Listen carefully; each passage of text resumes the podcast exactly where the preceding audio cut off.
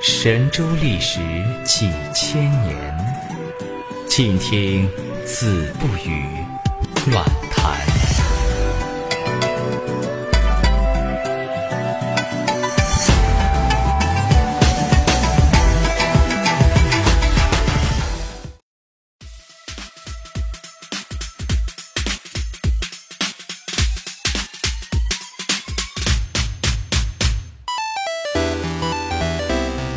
大家好，欢迎收听最新一期的《子不语乱谈》，我是进入处子潘金莲，动如脱兔胡汉三的非主流主播小吴。哎，小吴别拍了，别拍了，都说是子不语乱谈了，你们怎么上来都不介绍我呀？哎，好吧，我旁边坐的这个就是子不语老师。大家好，我是子不语。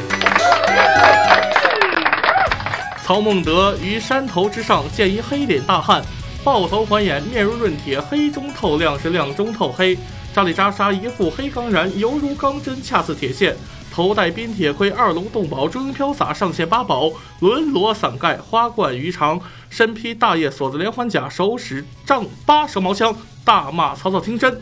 呆，今有你家张三爷在此，尔等或攻或战，或进或退，或争或斗。不攻不战，不进不退，不争不斗，而乃匹夫之辈。大喊一声，曹兵喝退；大喊二声，顺水横流；大喊三声，把那党阳桥喝断。后人有诗赞之曰：“党阳桥前救赵云，喝退曹操百万兵。忠肝义胆救兄长，万古流芳猛撞人。”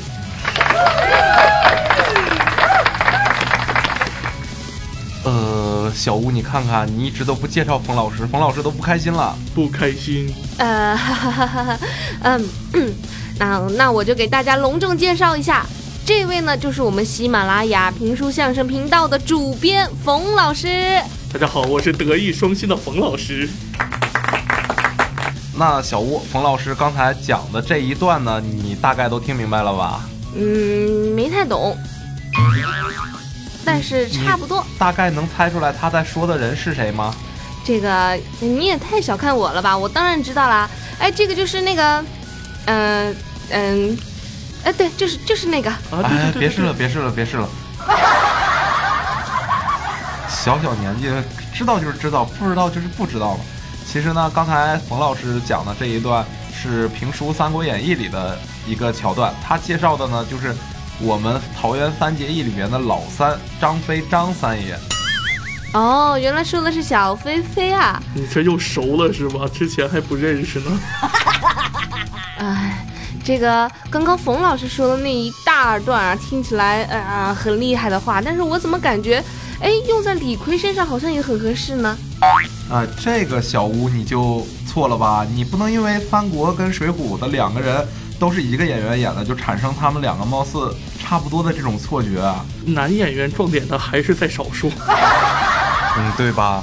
你看张飞在演义里边跟着大哥刘备从东打到西，从南杀到北，各大势力公认能打，大哥手下双花红棍的猛人，双花，力扛吕布、马超等超级猛将，武艺超群，万夫莫敌，猛到吓死人的那种人。对对对对对，你看。李逵呢是宋江手下头号藏獒，忠心不二，见人就咬，遇弱就要杀，遇强就被打。打小号牛逼，打大号逗逼，杀人无数，一半普通人，一半是小喽啰。杀过四只老虎吧，然后还得拿两只未成年的过来抽那个凑数，拳打右虎吗？这都有都有耳闻。还不光是拳打的，还有一只是偷袭加背刺加爆菊，然后才给打死的。你说他是清场利器、团战 ADC，还是要靠两个队友全程盾防来保？而且就《水浒传》那个时候，北宋的兵员素质比民兵估计也强不了多少。但是我们三爷打遍三国时期的各种正规部队，那想必那什么虎豹骑啊、青州兵啊、县阵营啊、西凉骑啊，基本都撸过一遍了。对，什么国军呐、啊，什么什么这军那军呐、都不行。啊，你看李逵呢，单刷小兵一万年，对吧？还没几个能叫得出名号的，你还说这货能跟三爷一样比吗？你这游戏没少玩啊，不宇哥。哎，说的游戏我也没少玩。那张三爷这个不就是所谓的那种啊，物理输出极其屌，远程狮吼功法系干爆一波小兵的节奏吗？对对对，不只是小兵哈，还有一大波将军的节奏。其实呢，这个张飞啊，其实我在评书中了解过。话说长坂之战，张飞聚水断桥，喝住曹兵追击，那真是瞅一瞅漫天尘土桥先断，喝一声拍岸惊涛水倒流，曹军是不住的后退，最后倒退三十里。好好好好，你这回知道我为什么来邀请冯老师了吧？因为冯老师的评书说的特别好。害羞了，不要这样。对啊，就像冯老师说的，我们三爷这么英雄无敌，但是你认真考据一下，你就会发现，李逵其实根本就是个废物，加对异性恋有刻骨铭心仇恨的那种基佬。啊，李逵是 FF 的还是基佬？哎，你们对这个基佬的话题怎么这么感兴趣呢？哎，这种小孩子经常就不，这这种小孩子经常不学好的。哎，以后大人得好好教一下。呃，你看，一个张飞野战军军团长，一个是李逵村口恶霸。张飞骑马，李逵步行。张飞使丈八蛇矛，长约三米；李逵使板斧，长约最多三十厘米。我认为李逵绝对砍不着张飞的。对，这马都够不着，真的。手长。对啊，而且你看演义当中，李逵的武功根本是排不上号的。虽然他杀人杀的最多。但是杀的都是无名之辈或者是无辜百姓，偶尔杀过几个有名有姓的大将呢，也基本都是被擒住的俘虏，或者是别人已经打倒的对手了。就是那种别人打的已经残血，自己上去补一下刀。而且《水浒传》中的李逵，他几次正常交手，战绩都很惨。号称排名二十二的李逵，连排名九十七的李云，对，这个是个修房子的，还有排名九十八的焦挺。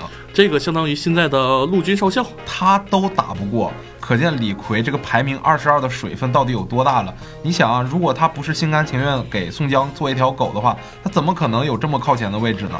这护卫吗，水分这么大。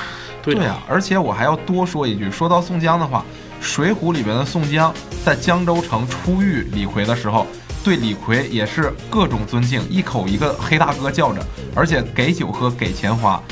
可是上了梁山之后呢，张嘴一个黑丝，闭嘴一个黑货，而且李逵只要犯了错误，基本动辄就是推出去砍了，推出去砍了。这是发泄某欲的这样一个东西啊！感觉说起来那么听起来有点随便，对吧？但是这种事情在张飞我们三爷身上基本是无法想象的。你能想象刘备会叫张飞黑丝吗？他敢叫黑丝，一屁股坐死啊！啊，那当然不能坐死自己大哥了。而且还有一个细节，张飞酗酒被吕布偷袭，丢了刘备的第一桶金徐州。张飞逃出来以后，他是要自杀的。可是毕竟刘关张兄弟情深，不求同年同月同日生，但求同年同月同日死，所以就生生被刘备给拦下来了。真不容易啊！对啊，所以你看李逵他和张飞最后的结局，其实也能说明好多问题了。李逵是被宋江叫来用毒酒坑死了。因为他怕，如果自己死了以后，李逵会生出很多事端。这是大哥明显拉出来陪葬的呀，对吧？而刘备为了给被贼人害死的张飞报仇，就拿出自己的全部的家当，然后拼了老本跟东吴报仇，最后甚至间接搭上了自己的性命，被陆伯言火烧连营七百里。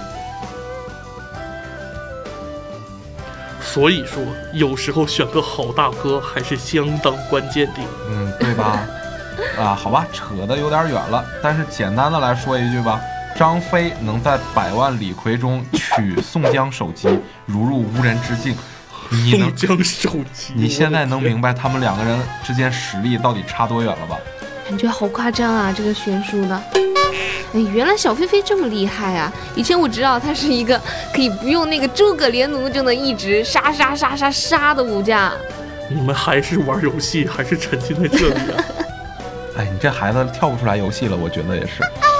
其实我们要想真正的了解一个人物呢，肯定是要从跟他同时期的一些人的话语里边去找到一些蛛丝马迹的，去找到一些证据的。曹营前期的第一智者。号称曹操手下第一谋主的郭嘉，曾经对三爷是这么评价的：备有雄才而甚得众心，张飞、关羽者皆万人之敌也，为之死用。然后被黑的最惨的，我们吴国的大都督周瑜也曾言：刘备以枭雄之姿，而有关羽、张飞虎雄之将，必非久屈为人用者。所以说张飞在入蜀之前，他不可能只是一个寂寂无名、只有匹夫之勇的一战之将，他应该也是一个帅才的。因为你怎么看各路高人在评价刘备的时候，他肯定都会拿出关张来说事儿的。如果他们真的那么怂包的话，那奉孝跟公瑾难道有未卜先知的能力，能预测三爷的这些战绩吗？哎，我知道啊，关羽是我们所说的武圣人，可是那么多个评价是把张飞跟关羽放在一起，然而我没怎么听过张飞的一些一些事迹。对，那他怎么可以跟关羽放在一起呢？小万其实可以从另一个角度来看。这个《三国志》的作者陈寿呢，在关张马黄赵列传的末尾，简简单单的给出了四个字的评语：万人之敌。哦，所以说你看有勇无谋、无甚战功的张飞，能跟忤逆乾坤、威震华夏的关羽放在一起评价，这本身就可以从侧面说明了好多问题嘛。当然，我的这个，当然我的这种说法可能得不到很大一部分人的赞同吧。但呃，他们可能会说张飞。只是傻，没有脑子，正常人可能不会像他那样的。啊，对于这种观点呢，我们觉得就是仁者见仁，智者见智嘛。因为历史可以给你发掘真相，但是也可以给自己明智留点念想嘛。哎，那这么看来，在张飞和李逵的对比中，两位老师好像更加倾向于张飞的武力值更高啊。